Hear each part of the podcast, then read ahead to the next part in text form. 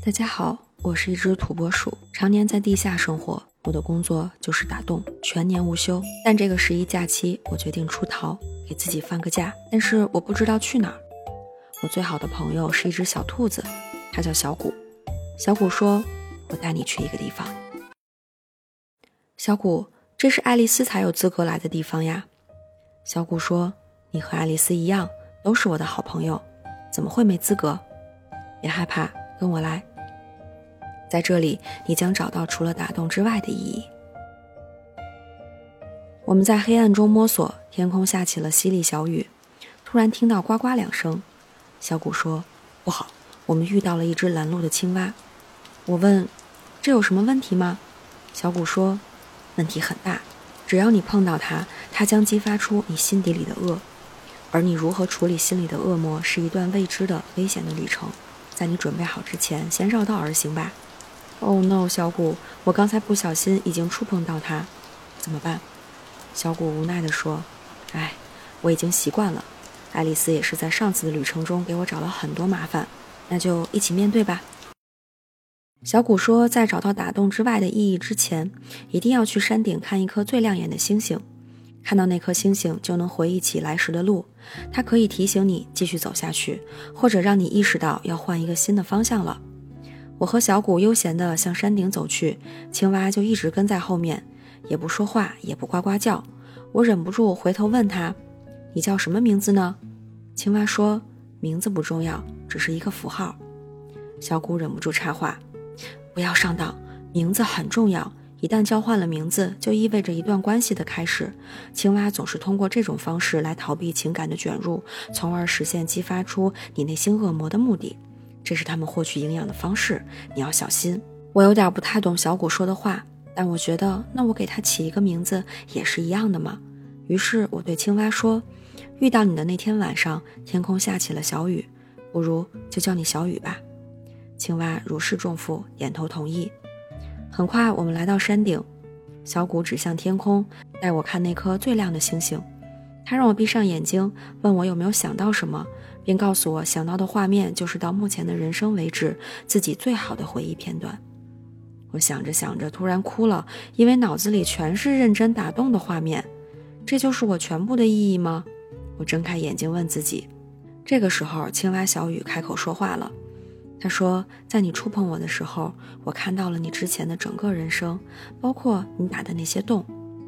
那些洞无疑是漂亮的，但可能因为它们不属于你，所以对于你来说既美好又感受不到意义。”这个时候，山顶那颗最亮的星突然像流星滑落。小谷说：“啊，他下班了，我们也下山吧。”而我的脑子里仍旧是那些漂亮的，但是感受不到意义的我曾经努力打造的洞穴。小谷说：“如果没有触碰青蛙，那我们是不需要经过恐惧山洞的。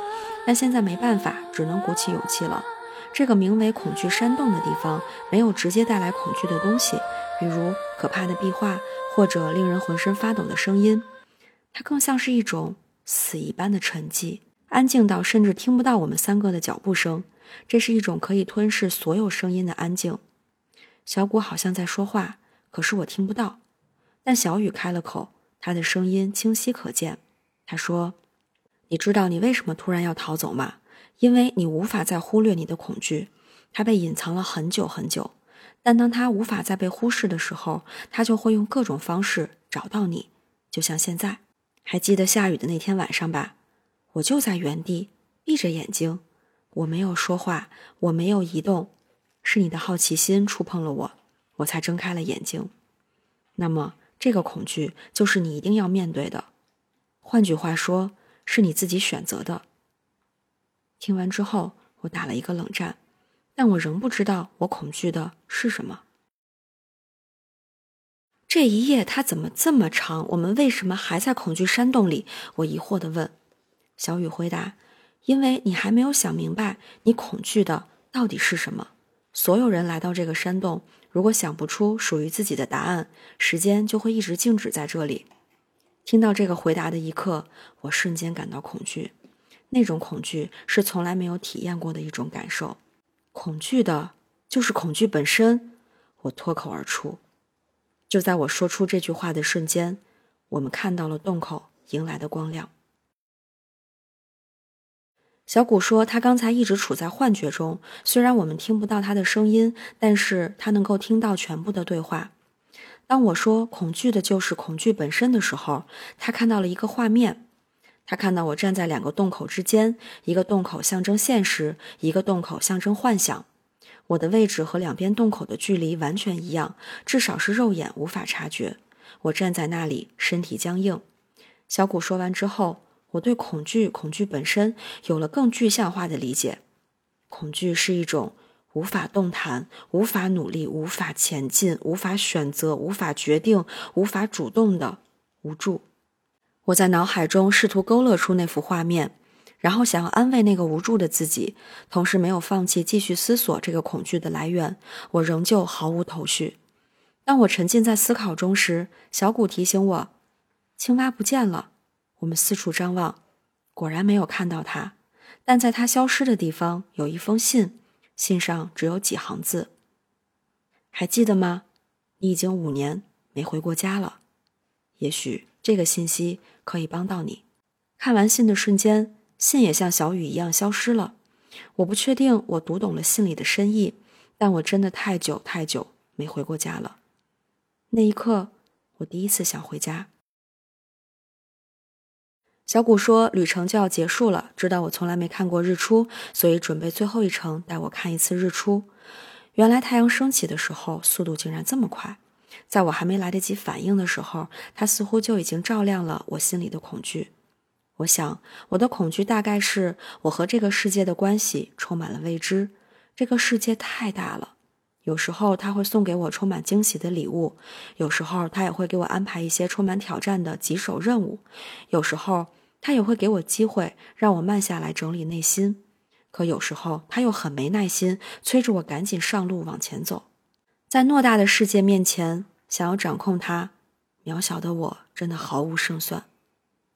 我还没有处理好和这个世界的关系，意思是，我还没处理好和自己的关系。看完日出，小谷问我：“你知道青蛙的真名了吗？”我说：“我不知道呀。”小谷说。嗯，真不知道这是好事儿还是坏事儿。据我所知，到目前为止，没有人知道他的真实身份。每次遇到他，我都心惊胆战，担心困在恐惧山洞再也出不来。上次爱丽丝也是让我伤透了脑筋。我安慰小谷，别担心啦，恐惧是很可怕，但你只要看向它，好像诅咒就会被解除呢。至于小雨嘛，他可能也有自己的人生任务要去完成，可能。也没必要告诉我们。小谷看着我，又问我：“哎，你当时怎么就管不住自己的手呢？”我说：“嗨，我当时脑子一热，突然想到青蛙变王子，以为碰一下就会发生。”小谷扑哧一乐，他笑得好阳光。随后，我和小谷分道扬镳，我回到了五年没回的家，睡在了我熟悉的床上。我想，有一部分自我应该落在了这个家里，我需要找到它。处理好我和自己的关系，然后处理好我和这个世界的关系，也许这就是我的人生任务。啊，对于一个土拨鼠来说，这一题可有点太难啦。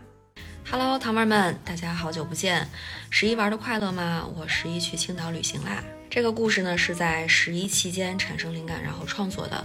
呃，很多视频的素材呢也是在，呃，青岛拍摄的，跟平时的风格有这么一点点不一样。希望大家会喜欢这个 偶尔发疯的形式。做了心理学科普这么多年呢，然后我以为啊自己对自己足够了解了，了如指掌了。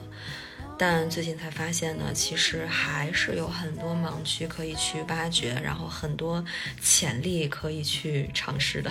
我觉得对于一个人来说，最宝贵的就是处理好自己和自己的关系。如果你发现当下的生活状态比较糟糕，然后做什么都不顺利，或者你的情绪波动比较大，那固然呢，我觉得是有环境中客观因素的影响。但是这个因素之所以能对你影响这么大，那一定是扰动了。